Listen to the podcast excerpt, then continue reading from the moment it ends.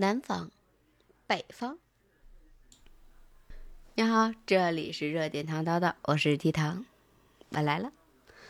嗯，最近这两天北方降温降的还是蛮厉害的，暖气也都供应上了，在家还是可以穿着小短裤、小半袖在家里边出溜出溜的。现在南北方的差异是不是又该体现出来了？南方那边基本上一年只要配上短裤，还有半袖就可以了。天冷的时候实在不行，加个衬衫。我有幸在海南那边待过四年，所以对南北方各种差异还是体会蛮深的。嗯，我在南方待着的时候，我去找过澡堂子，但是我没有找到。不过。通过网上刷的呀，包括朋友介绍的呀，据说他们南方洗澡的话就两三分钟就出来，但是我洗澡最起码半个小时打底儿。我不知道他们水温用的是多少度的，反正我水温现在调到四十四，就是必须烫的那种，吸溜吸溜吸溜的那种，出来之后浑身都红了那种感觉，才才觉得特别爽。嗯，像咱们北方这边洗澡，基本上早晨如果找一个比较大的澡堂子，早晨去的，赶晚上能回来就不错了。什么醋搓、奶搓，然后红酒搓，正面搓、反面搓，跟隔壁大姐如果聊好的话，你俩对着搓。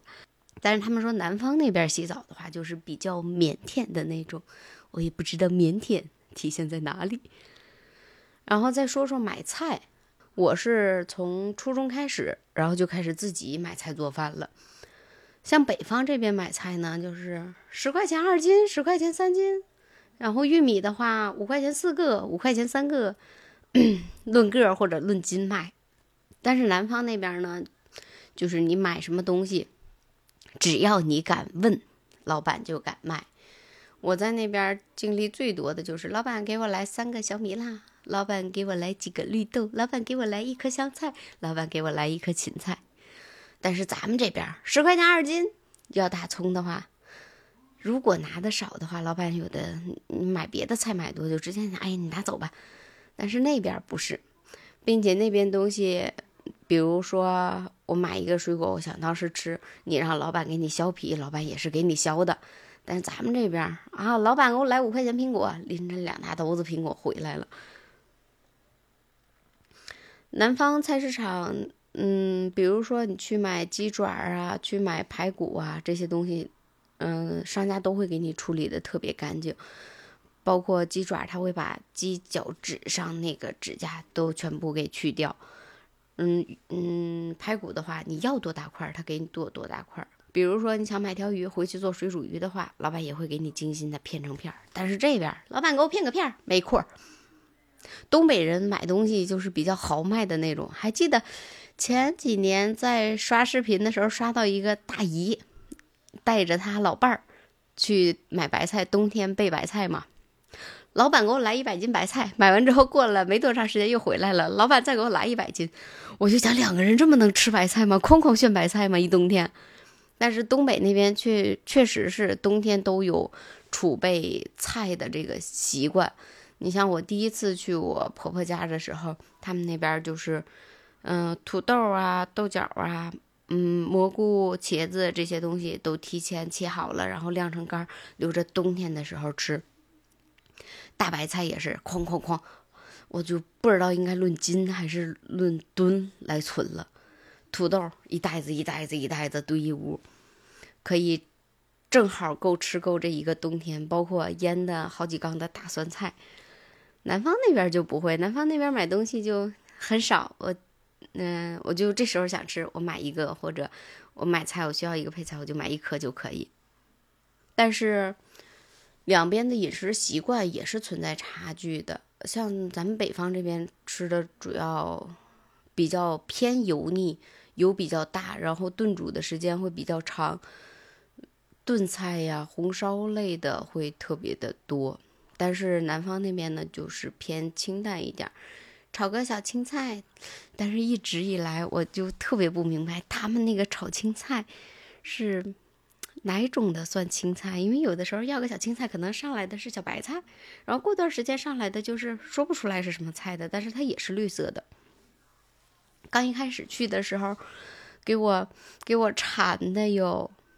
我就想，我的妈呀，天天吃青菜，天天吃青菜，跟个兔子似的，然后味儿还可淡了，下不去口。但是慢慢吃吃吃吃吃习惯之后，会发现，哎，还不错，并且它真的养生。早晨早晨起来，粉汤，嗯，肉粽，还有木薯、地瓜、牛奶、烧麦，这些是早饭。然后北方这边呢，就是包子、油条、炸饼、豆浆、豆腐脑，嗯，遍布全国的安徽板面。还记得那时候上班早晨，就是去市场拿一个煮玉米就走了，拿一块白薯就走了。第一次买的时候，我觉得我的妈，这也吃不饱啊！我记得第一次买早饭的时候，买了两个茶叶蛋，然后我婆婆他们那时候是在那儿卖早饭的嘛，然后边上就是。嗯，他们本地人的早饭，买了拿了两个茶叶蛋，在我婆婆那儿拿了一根油条，一份豆腐脑，又在边上买了一个玉米，买了一个肉粽，还买了几个烧麦。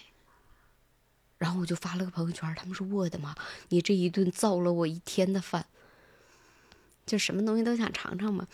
嗯，刚去的时候，感觉他们那边的吃的东西，我觉得就是臭臭的，好像什么东西都有一股臭臭的味儿。比如说酸笋呐，还有，嗯，就是包括粉汤里边放的红红辣椒，还有黄灯笼辣椒啊，包括。嗯，下午在小市场里边会有自己穿的那种串串的麻辣烫，就跟咱们这边的关东煮似的，然后浇上特别浓郁的汁儿。我也觉得它有一股臭臭的味道，但是吃到最后之后，你就会发现，哦，我天，太好吃了。直到现在也觉得，哎，我想吃个粉汤，我想吃肠粉，我想吃他那臭臭的麻辣烫。有的时候朋友也会寄一点海南那边的辣椒过来。也有很多小伙伴说，南方那边物价还是比较高的，生活成本比北方这边要高。但是其实细想下来，南方最高的应该是在房租上面，其他的还好。去海南，然后住的是那种自己家里边的房子，给它改成民宿的那种，就是好几层的。我觉得电费还是蛮贵的，一个月最高的时候我记得交了四百多。后期因为电费太高了，我我就找了一套正八经的商品房。当时那个房主还是我们唐山这边的一个大哥，嗯，房价也没有太高，一下就好像。嗯，生活质量提高上来了，但是，嗯，其实就是把电费给它放到了房租里边而已。我觉得那时候还是挺好的。嗯，加上他本身买东西就可以少买，少买这样的话就减少了浪费，并且每一顿饭吃的都是新鲜的。加上一年四季只要买半袖短裤就可以了。嗯嗯，在买衣服这方面。消费也比北方要低，北方这边要一年四季的衣服，尤其是到冬天的时候，衣服的挑费是最大的。因为一一套羽绒服好点儿的话上百，再好点儿的话就上千了。总的来说，我还是比较喜欢南方的生活状态的，它很慢节奏。北方这边像早晨七点半、八点这样就上班了。但是南方那边就慢慢悠悠，很惬意。嗯，上班时间基本上在八点半或者九点这个样子。嗯，并且我觉得南方那边女人可能会比男人稍微累一点，男人会更加悠闲一点，喝喝茶，聊聊天儿，然后嚼嚼槟榔。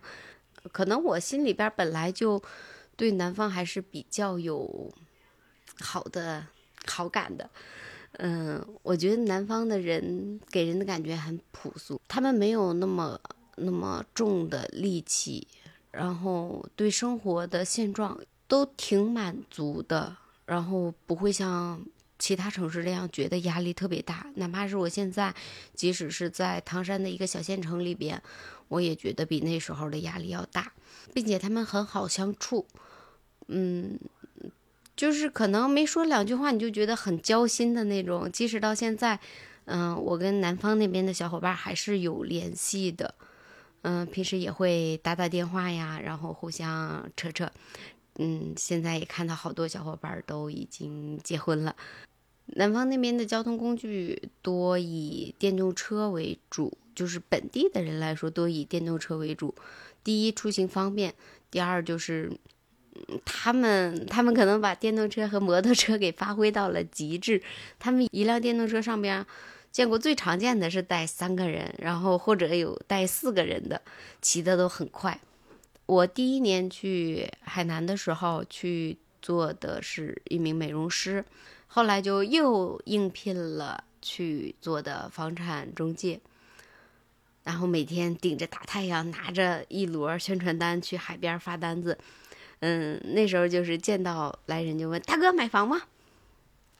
嗯，我觉得那时候销售做的是，我这么多年以来做销售做的最舒服的时候，因为你可以放心大胆的去跟每一个人去沟通、去说话，包括打招呼。好像大家都是来自五湖四海的，没有那么多去计较的东西。但是回来回到唐山之后，也是从事房地产嘛。我曾经拿着那个宣传单，也去我们这边市场哪儿的发过，也会喊。那时候就是习惯了嘛，也会喊那个大哥买房吗？但是对方就会用那种很诧异的眼光看着你。然后跟我一起去的同事他说：“下回我可不跟你去了，太丢人了。”我还记得有一次，我在门口就是坐着休息的时候，店门口过来一个大哥。那时候练就了一个什么本领，就是你买不买房，我一眼都能看出来那种。嗯，然后我就说：“大哥买房吗？”大哥就买，然后说：“你买哪里？你让我买哪里买哪里。”就是很很调皮的一个对话。然后我们两个就加了微信，加了微信。第二天约大哥去看房的时候。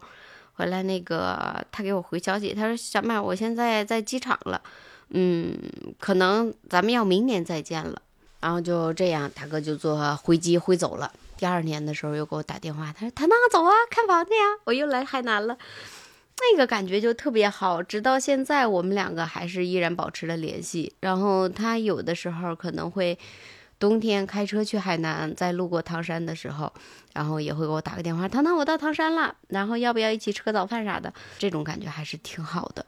最后总结一下啊，我觉得我最爱吃的还是海南那边的猪脚饭，然后粉汤。哎，对了，那个之前在在那叫什么什么广场的三亚三亚那个中中心位置。然后它有一个很大的商场，也是商场加餐饮都有嘛。那边有一个于小样的店，我觉得还是不错的。但是后期临走之前加了老板微信，就寻思问问他有什么配方，然后他没有告诉我，他说他加盟费都花了五十万。